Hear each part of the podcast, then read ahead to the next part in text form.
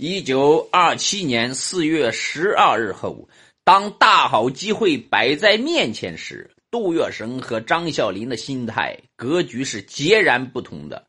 张杜月笙要的是从大好机会里酝酿出登高的台阶，张啸林没有那么高的追求，他只想狠狠地抓住眼下的大好机会，榨干它，榨出实实在在的真金白银。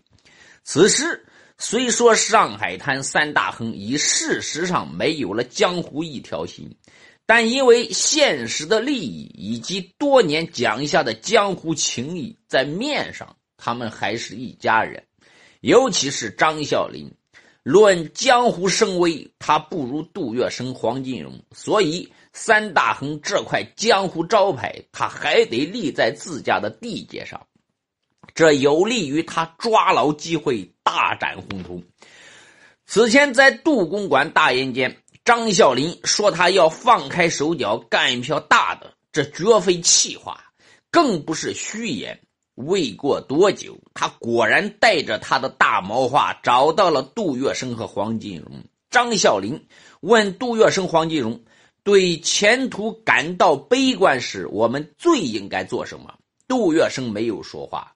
因为他知道跟张啸林说不到一块去，黄金荣不需要说话，因为他急流勇退的姿态就是他的态度。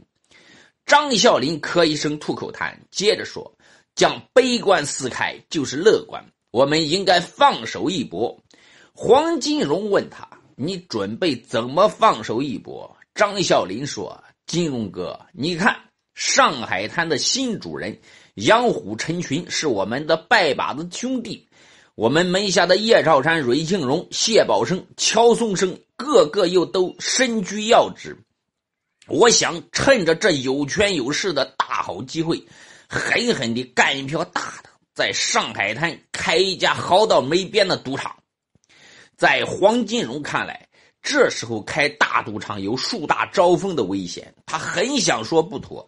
但见张小林说的一双豹眼直闪凶光，黄金荣知道张小林的架势实则已经摆开了，于是他选择了不容置否，不发一言。杜月笙没有选择沉默，他用苦口婆心的语调对张小林说：“啊，小林哥，你说的试题太顶峰，太冒险，眼下做不得。”一听杜月笙又拿出此前在大烟间里说的那一套，张啸林烦躁地质问说：“什么叫太顶峰？换个说法，顶峰不就是你说的逆流冲刺抓机会吗？妈的个，未来的上海滩本就不是我们兄弟天下，人生在世能有几次眼下这种好机会？这时候撕开一道口子，就是一条坦荡荡的财路，怎么就做不得？”杜月笙平淡地说：“顶峰冒险跟逆流冲刺是两码子事体。”张啸林听不下去了，他吐沫星子四溅，暴跳如雷的叫嚣说：“妈的个，我就认准一条，时来弯铁成金，运气运去黄金变铜。我们手底下万把个弟兄要吃饭，这赌场我开定了。”撂下这句霸道狠话，气冲冲地走到门口。张啸林又转过头来，不服气地对杜月笙抛下另一句叫板话：“月笙，这次我倒要看看是你对还是我对。”就这样，早些年三大亨合计大事时的一拍即合，一去不复返了。剩下的只有不欢而散。在当年的上海滩。张啸林之所以能跻身三大亨行列，而且杜月笙、黄金荣还要时时处处让着他，靠的绝不是简单的一个善打混江湖，他还是很有过人之处的。虽说在看远磨道上，他没法跟杜月笙相提并论，但在江湖的肉眼所及处，他的凶猛，他的狡诈。他那一份敢火中取栗的胆魄，却又是杜月笙这样的江湖君子比不了的。说的再现实点，在小江湖厮杀，就像张啸林自己认定的那样，杜月笙未必是他的对手。发了脾气，跨出大门后，张啸林没有因为黄金荣的沉默杜月笙的反对而收手，相反，他拿出了狂徒的魄力，在很短的时间内便挥出了他扬言的大手笔。他以每月四千两银子的租金租下了福西路一百八十一号一栋巨宅。这栋这栋英式三层巨宅占地六十亩，前门开在福西路，后门直抵巨赖达路，两扇铁门，汽车可以直进直出。进来有亭台楼阁，大片草坪，奇花异草。入内有装修奢华的各种厅堂、包间、小洞天，这便是当年轰动上海滩、称雄远东的民国第一小金库——八十一号大赌场。这座豪华无边、名深、名堂深不见底的赌场，可以说是凝结了张啸林全部的江湖阅历、流氓心智。罪恶一旦登峰造极，也是传奇，也是另一种流芳百年。之所以这么说，那是因为现如今在很多所谓的高档会所，依旧能看到他当年的影子。套用一句老江湖的名言：“今天没有什么了不起，都是玩剩下的。”一出手，张啸林就极老辣地抓住了十里洋场中人。人性的虚荣，利用一百八十一号巨宅的天然优势，他在上海滩首开先河，在他的大赌场里玩出了同人俱乐部的时髦概念。这同人俱乐部就是现如今的专属会员制，没有专属会员卡，想入一百八十一号大门基本不可能。利用三大亨的江湖名号。一百八十一号大赌场刚开张时，张啸林频频向上海滩的权贵名流献殷勤，一张张制作精美的一百八十一号会员卡就这样送到了盛宣怀各位公子小姐的手里，送到了上海滩富豪朱如山的手里。低调有时候才是真正的高调。通过这一手，没过多久，一百。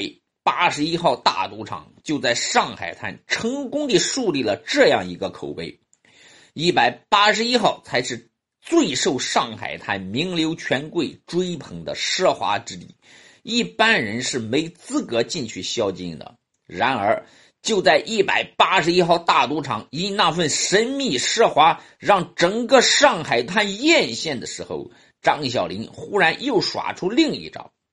这一招将他的流氓狡诈演绎的淋漓尽致。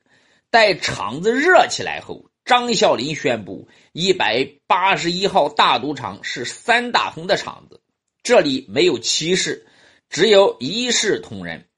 只要先买两百块筹码，并且开始下注，就可以在场内享受四杯服务。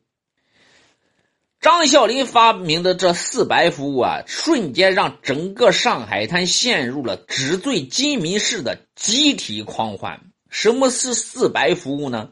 在当年，这也算是人精的杰作了。所谓四白，就是白吃、白喝、白抽、白做。一百八十一号大赌场，除了一楼和二楼的轮盘赌台、大小赌室，张小林还见缝插针的布置了各种。高级中餐厅、西餐厅，各式酒水应有尽有。只要买下筹码、下了注，就可以进去随便吃喝。这就是前两白，白吃白喝。第三白就更勾人了。一百八十一号大赌场专门开辟有大烟间，大烟间里免费提供上好的烟土，赌累了进门歇躺下，下一秒便可做吞云吐雾的伪君子。表面上。这是吃亏献殷勤，其实是将赌毒二瘾捆绑到一起，让赌客深陷其中无法自拔。第四白很江湖，很仗义，凡是自备汽车来的，一百八十一号大赌场一律付给司机四块钱，带保镖的再给四块。照张小林的说法，五湖四海皆兄弟，一百八十一号没有外人。据说。在当年，张小林这四百服务几乎俘虏了全上海滩的阔太太。这不奇怪。只要勾起他人贪图便宜的庸俗心，人人都是那上钩的鱼，不分贵贱。以上这些还只是张小林在水面之上玩的手段，水面之下他耍弄的名堂就更流氓、更恶毒了。一百八十一号大赌场暗地里训练了一大批女人，这些女人有的浮在水面上充当光鲜侍者，有的则潜在水底扮演勾魂使者。据说，在一百八十一号大赌场亲泡过的老江湖啊，说了一百八十一号的女人是防不胜防的，即便你有再强的戒备心理。